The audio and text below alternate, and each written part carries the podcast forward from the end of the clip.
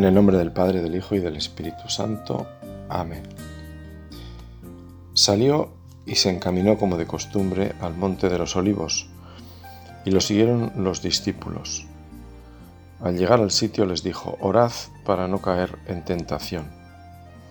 Y se apartó de ellos como a un tiro de piedra, y arrodillado oraba, diciendo, Padre, si quieres aparta de mí este cáliz, pero no se haga mi voluntad, sino la tuya. Y se le apareció un ángel del cielo que lo confortaba. En medio de su angustia oraba con más intensidad. Y le entró un sudor que caía hasta el suelo como si fueran gotas espesas de sangre. Y levantándose de la oración, fue hacia sus discípulos, los encontró dormidos por la tristeza, y les dijo, ¿Por qué dormís? Levantaos y orad para no caer en tentación. Todavía estaba hablando cuando apareció una turba. Iba a la cabeza el llamado Judas, uno de los doce, y se acercó a besar a Jesús. Jesús le dijo, Judas, ¿con un beso entregas al Hijo del Hombre? Viendo los que estaban con él lo que iba a pasar, dijeron, Señor, ¿herimos con la espada?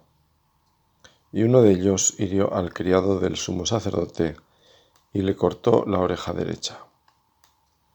Jesús intervino diciendo, Dejadlo, basta. Y tocándole la oreja lo curó. Jesús dijo a los sumos sacerdotes y a los oficiales del templo y a los ancianos que habían venido contra él, ¿Habéis salido con espadas y palos como en busca de un bandido? Estando a diario en el templo con vosotros, no me prendisteis, pero esta es vuestra hora y la del poder de las tinieblas.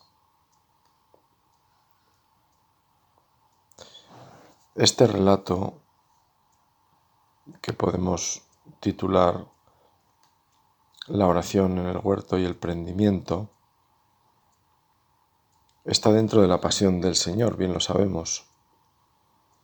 Y es en el fondo el encuentro entre la luz de Dios, una luz que parece oscurecerse, y el poder de las tinieblas, como dice muy bien el Señor al final, esta es vuestra hora la del poder de las tinieblas.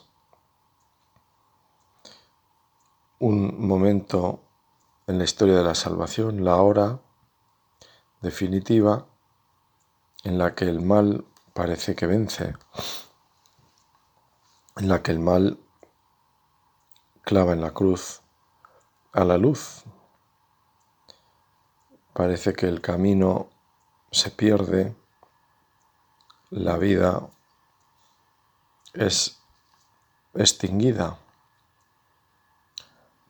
Este texto nos tiene que ayudar en esta meditación, ojalá así sea, a acompañar a Cristo y hacernos uno con Él. La oración, estar con el Señor, como estar con una persona buena, podemos decir así que nos, nos impregna de lo bueno, si es una persona que nos transmite serenidad, pues uno sale más sereno. Si nos transmite esperanza, confianza, pues uno sale efectivamente más esperanzado, sale más confiado, como se dice ahora, con buenas vibraciones, ¿no? Pues este, ojalá que este, esta meditación nos empape por, por la gracia del Espíritu Santo, claro, así tiene que ser, de Cristo, en este misterio, que es el misterio también del hombre, cuando es injustamente condenado, cuando es prendido, cuando es atrapado, secuestrado. No está mal que abramos el horizonte de, nuestra, de nuestro pensamiento como católicos al mundo entero. ¿Cuántos secuestrados físicamente, pero también cuántos secuestrados moralmente, espiritualmente, personas a las que se, se tiene prendidos, no se les deja, iba a decir pensar, pensar al final es quizá la última libertad que tenemos, ¿verdad? Pero se quiere dirigir sus conciencias, se quiere uniformar sus, sus comportamientos. En el fondo, como ocurre siempre con, con el Evangelio, en esa frase conocidísima del concilio, el misterio del ser humano, del ser humano hoy, pues se revela en el misterio del verbo encarnado, que es Cristo y que es y pasó por el prendimiento, que pasó por la angustia de una oración, como acabamos de escuchar, pues profundamente iba a decir dolorida, pero no más que dolorida, una oración intensamente oscura, si cabe hablar así. Con esa frase, no se haga mi voluntad sino la tuya. Aparta de mí este cáliz, pero no se haga mi voluntad sino la tuya. El Señor pone su vida en manos del Padre. Los discípulos Ojalá tú y yo hagamos lo mismo. En este texto vemos cómo siguen al maestro en las costumbres que el maestro tiene y por lo tanto le siguen en esa costumbre de la oración. Jesús oraba y para él orar era, iba a decir, respirar. Jesús que ve al Padre continuamente dedica tiempos concretos para estar a solas con su Padre. Y nos invita a nosotros, expresamente el Evangelio, lo recordarás como yo, cuando oréis, id a vuestro cuarto, cerrad la puerta y. El Señor da por supuesto que hay que rezar. No, no, no se molesta en, dar argumentos de por qué hay que rezar Quizás si vale buscar alguno sería que el texto de, de cuando Jesús habla precisamente de, la oración, de petición y, la, y argumenta en la relación entre un padre y un hijo, en el amor paterno hacia el hijo, un padre bueno, ¿cómo le va a dar a su hijo que le pide algo, algo, algo malo? Bueno, pues a partir de ahí podemos pensar, si Dios es nuestro Padre, si es un Padre bueno, ¿cómo no voy a estar yo en una relación con Él de petición? ¿Cómo no voy a pedir? Aunque la oración, bien sabemos, es, es pedir, pero también es alabar, es pedir perdón, es adorar, Jesús tenía esta costumbre de rezar. ¿Podrían decir de mí lo mismo? Es la primera pregunta que en esta meditación me puedo hacer. De Jesús decían, se decía, sabían esto, sabían que se iba, conocían más de cerca, pues sabían que, Jesús se escapaba de vez en cuando por las noches a rezar. Y e imagino yo que a Jesús le, también en esa relación más cercana de los discípulos de los apóstoles, sobre todo, le oirían elevar sus, sus oraciones, nunca mejor dicho, elevar sus pensamientos y, sus palabras hacia Dios, porque rezar sería algo como le sale a las personas buenas, que, que muchas cosas las dirigen a Dios. Ay, Dios mío, pero ¿cómo puede pasar esto? ay Señor, ayúdales, pero pobre gente que les sale del corazón. ¿Por qué? Porque tienen, tienen filtrado todo esto por, por, la luz del Espíritu, ¿no? que, que es el que nos lleva a rezar, en definitiva.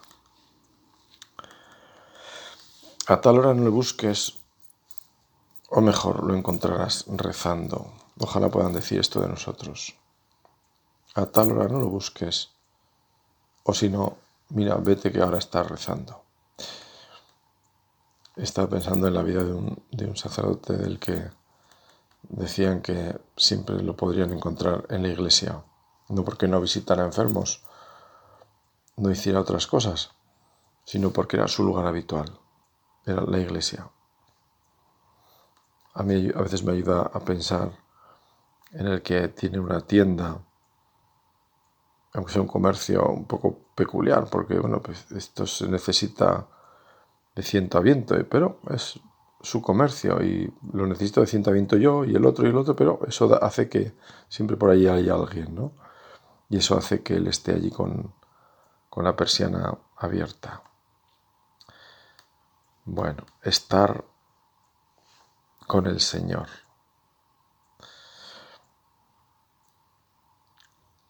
Perderse rezando. ¿Dónde me pierdo yo? Jesús se perdía rezando. Si se perdía era rezando.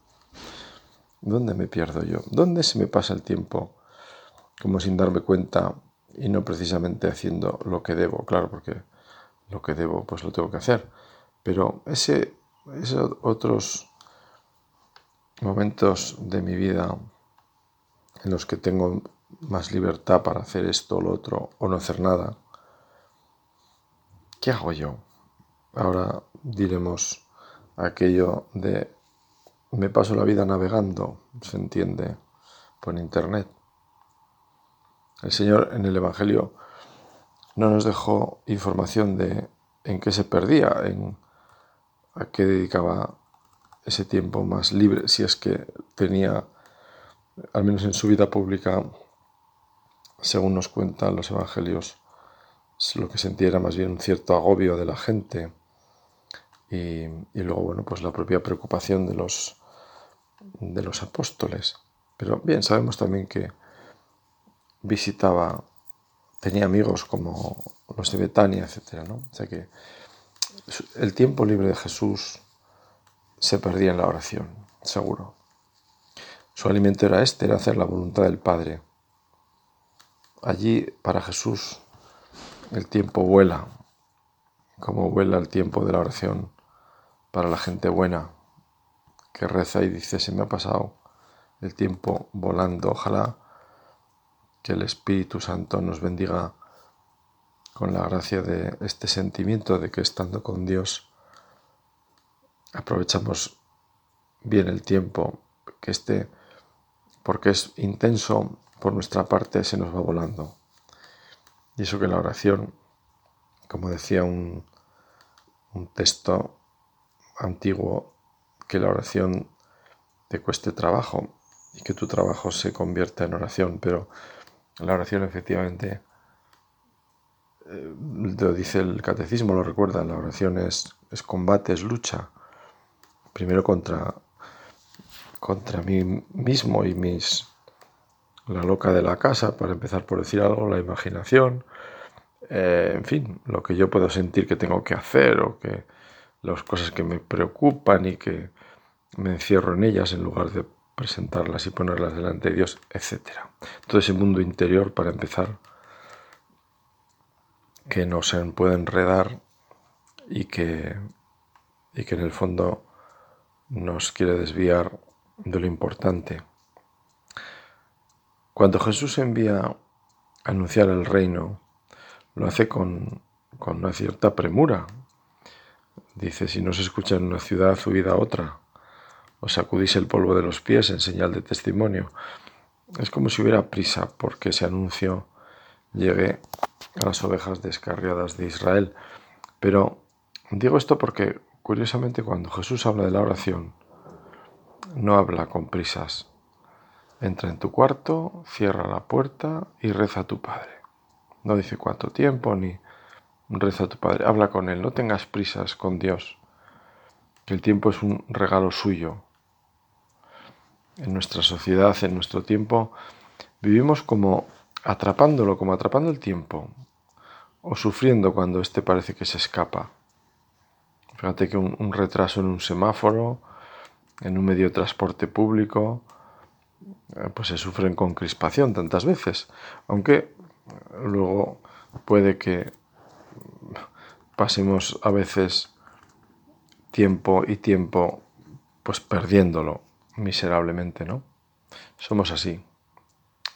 Es una expresión considerar el tiempo como un bien propio. Y en parte lo es porque puedo disponer de él tantas veces como quiera. Pero el tiempo lo, recibo, el tiempo me es dado, no depende de mí.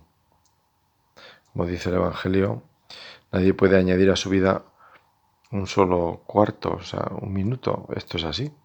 Yo no tengo garantizado un solo minuto de mi existencia. Jesús nos recomienda rezar para no caer en la tentación. Ora para que no caigas en la tentación. Jesús también podía haber dicho otra cosa, darnos otras razones por las que rezar. Pero aquí, en este texto que hemos escuchado, Jesús subraya esto con mucha fuerza. Reza y no seas desagradecido. Alaba a Dios, porque todo te viene de Él. Son otras razones para rezar.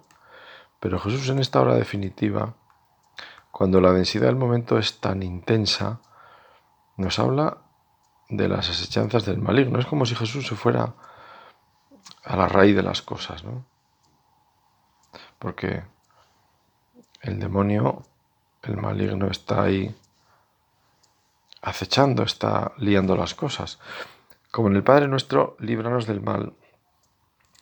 Líbranos del maligno, también se traduce. Aquel a quien rechazamos en nuestro nuevo nacimiento, en el bautismo, rechazamos sus pompas, sus obras. Es una buena petición también y la conciencia de que cuando rezamos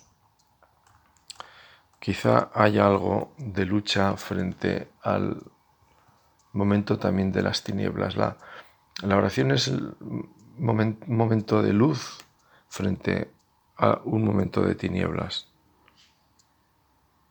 Cabe también esa alternativa, que nuestra oración ceda por el propio egoísmo, por ese darnos vueltas o ese distraernos o en esto, en otro, y, se nos vaya de ser momento de luz para ser momento de tinieblas. Reza para no caer en la tentación. Jesús no habla de qué tentación, podría decir qué tentaciones, pero quizá la primera tentación es esta.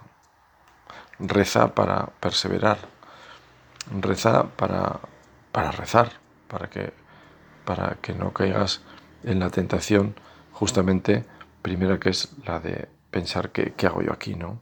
Como a veces podemos caer, pensar, ¿no? Bueno, no estaría mejor yo, pero aquí ahora me he propuesto rezar un rato y, caray, tú, pues sí, a lo mejor, mejor yo, de paso que voy a esto, no.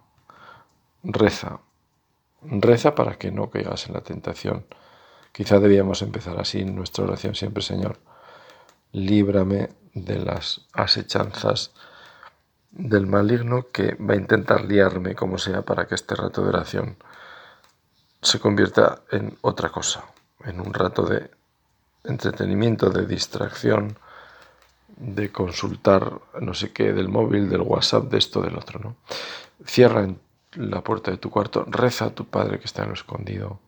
Cuando Jesús habla en esos términos, uno se está imaginando una habitación prácticamente vacía, no está uno pensando en una habitación llena de cachivaches allí donde uno no sabe dónde poner la cabeza, ¿no? Encierra la puerta de tu cuarto. ¿Cómo sería la, habitación de la que Jesús, en la que Jesús piensa al utilizar esta expresión? Pues un cuarto muy sencillo, como sería posiblemente eh, serían las estancias de esa casa de Nazaret, en la que, como bien sabemos, parece que era mitad cueva, mitad casa pues cosas muy básicas, ¿no? De una familia pobre como era la de Nazaret. Para rezar pocas cosas. Quizá, como decía Santa Teresa, un libro, porque así la cabeza se nos centra, Hoy, dice, hoy decimos, bueno, no, yo llevo hoy al móvil, ¿no? Porque claro, un libro, tal, en fin, ahí está, en el móvil está todo. Claro, el problema es que en el móvil está todo y efectivamente está todo. Y claro, en el libro a veces está solo el libro, pero bueno. Tenemos que tener, eh, nos puede, podemos darle la vuelta y decir, bueno, pues, pues a luchar, a pedir, para que del móvil mire solo lo que me interesa del móvil, que es el Evangelio, en fin, el libro que, que quiero que me sirva para rezar, etc. Jesús reza arrodillado. Quizá la traducción más exacta sería decir reza postrado. En cualquier caso, Jesús ora también con su cuerpo. Habla con su Padre en una postura que solo es para Él. Jesús no se postra por otra circunstancia, se arrodilla ante Dios y solo ante Dios. Quizá Jesús se arrodilló también al lavar los pies a Pedro, un signo también muy potente. La oración podemos así también vincularla con la humildad del servicio. Si no rezamos, si no rezamos, no sé yo cómo andaremos de humildad para servir. Porque la oración nos, nos, nos pone ante, ante nuestra realidad, ante la realidad de Dios y mi pequeñez. Entonces, a partir de ahí, de la oración debo salir con un espíritu más servicial. Puede ser también un termómetro de, de qué ha sido mi oración. Si de mi oración salgo con más ganas de servir, es decir, de hacer lo que tengo que hacer con espíritu de servicio, hacerla por el Señor, con alegría, servir al Señor con alegría. En las imágenes de un, de un hombre pidiendo matrimonio a su novia, que a veces sale en televisión, también se dobla la rodilla, está pensando, se le enseña un anillo, quizás sin palabras, porque ese mensaje hacia esa mujer pues no necesita palabras, está el signo del anillo y las rodillas. Está bien también, me parece bien, porque en el fondo es situar ese doblar la rodilla con lo que es un gesto de amor, de entrega. Una, en el fondo, eh, poner, el que se pone de rodillas pidiendo matrimonio, está pidiendo a la otra parte que responda a su deseo de entregarse a ella. Podemos decir así que, que doblar la rodilla está vinculada con el amor, pero con el amor de verdad, el de la entrega definitiva. Yo te quiero a ti en la salud y en la enfermedad. En el fondo le estoy diciendo eso, en las alegrías y en las penas, todos los días de mi vida. Si tú también quieres aceptar esto, pero el que se adelanta y se pone de rodillas está manifestando ya eso. Afortunadamente sale siempre la novia diciendo que, que está de acuerdo, ¿no? Sería un poco tremendo lo contrario, pero bueno, la vida y lo mismo ocurre en el sacramento del orden, que los que nos hemos ordenado también de rodillas, eh, nos ponemos de rodillas para eh, el momento de, prometer obediencia al obispo. Muy interesante esto. El obispo es vicario de Cristo. Yo le estoy prometiendo mi obediencia en el fondo a Cristo, a través de la obediencia no a este obispo, a este por supuesto, no, pero y al que venga y al otro y al otro y al otro y a quien sea. Amor y entrega al final son dos caras de la misma moneda. Así Cristo se entregó por nosotros, para que nosotros hagamos de nuestra vida entrega a los demás, desplegando así ese signo en el que se revela el misterio de nuestra vida, que es la muerte y la resurrección de Cristo, que lo celebramos, como bien sabemos, en la misa por tanto, en la misa, a la misa llevamos nuestra vida misma, llevamos también nuestra oración. Llevamos nuestra oración. Cristo eh, vincula la oración del huerto, el prendimiento, todo culmina en, la cruz.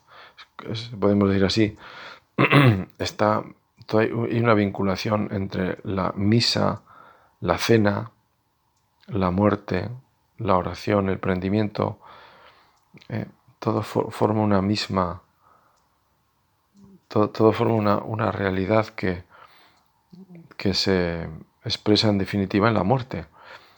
Eh, nosotros también tenemos que, vincular toda nuestra vida porque justamente tiene ese sentido a la celebración de la misa, en la que ofrecer lo que nosotros somos, lo que hacemos, lo que pensamos, lo que deseamos, que todo eso esté como filtrado por el corazón de Cristo, ese corazón que renueva su entrega por nosotros en la celebración de la Sagrada Eucaristía.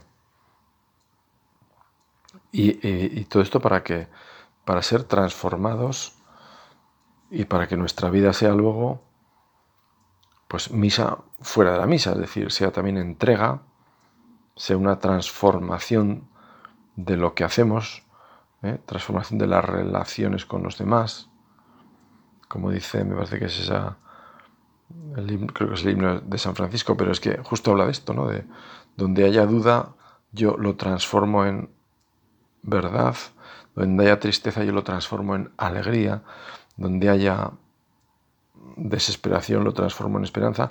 Y toda esa transformación nace de la misa, de que yo he sido transformado antes por el misterio de la muerte y la resurrección de Cristo y que, claro, me dejó transformar por Él. Por eso las disposiciones del corazón, por eso eh, ir con el corazón lo más limpio posible, ¿no? Desde luego confesarme si es necesario. Y por eso también la misa es que así se entiende, ¿no? La lógica de que comience con, el reconocimiento de, de, la condición pecadora, ¿no? Yo confieso que he pecado mucho. Es como vamos a ponernos a tono a lo que ¿eh? para que esta transformación sea de verdad, sea de corazón, no sea solo de, gestos, ¿no? sino que sea de verdad que el Espíritu Santo entre en lo profundo de nuestro corazón, pero que le dejemos entrar, que le dejemos entrar. Si quieres, Señor, puedo poner delante de mis peticiones este condicional que Jesús puso en la suya, en esta, en esta frase tan, tan intensa, ¿no? No se, no se haga mi voluntad sino la tuya. Si quieres tú puedes, pero poner en Dios mi vida y cada circunstancia de la misma, Señor. Si quieres esto, si quieres lo otro, no importa exactamente si yo lo quiero, importa más que lo quieras tú, porque en la voluntad del Padre está todo. En Jesús estaba claro, en nosotros pues quizá está más oscuro. Vamos por delante a lo mejor siempre con nuestros quereres, nuestras intenciones que no son malas a lo mejor, pero por delante siempre debiéramos ir con esta Señor, hágase tu voluntad, que mi alimento sea cumplirla. Bueno, como tenemos ya el final hemos llegado al final del tiempo, vamos como hacemos siempre, que es lo más sensato, poner en manos de la Virgen, ponernos en manos de la Virgen para que el Espíritu Santo que en ella hizo esta obra prodigiosa de la encarnación, en nosotros haga a otro nivel, pero haga también su obra buena de manera que vayamos siendo transformados para así poder transformar y construir el reino haciendo la voluntad del Padre. Que así sea.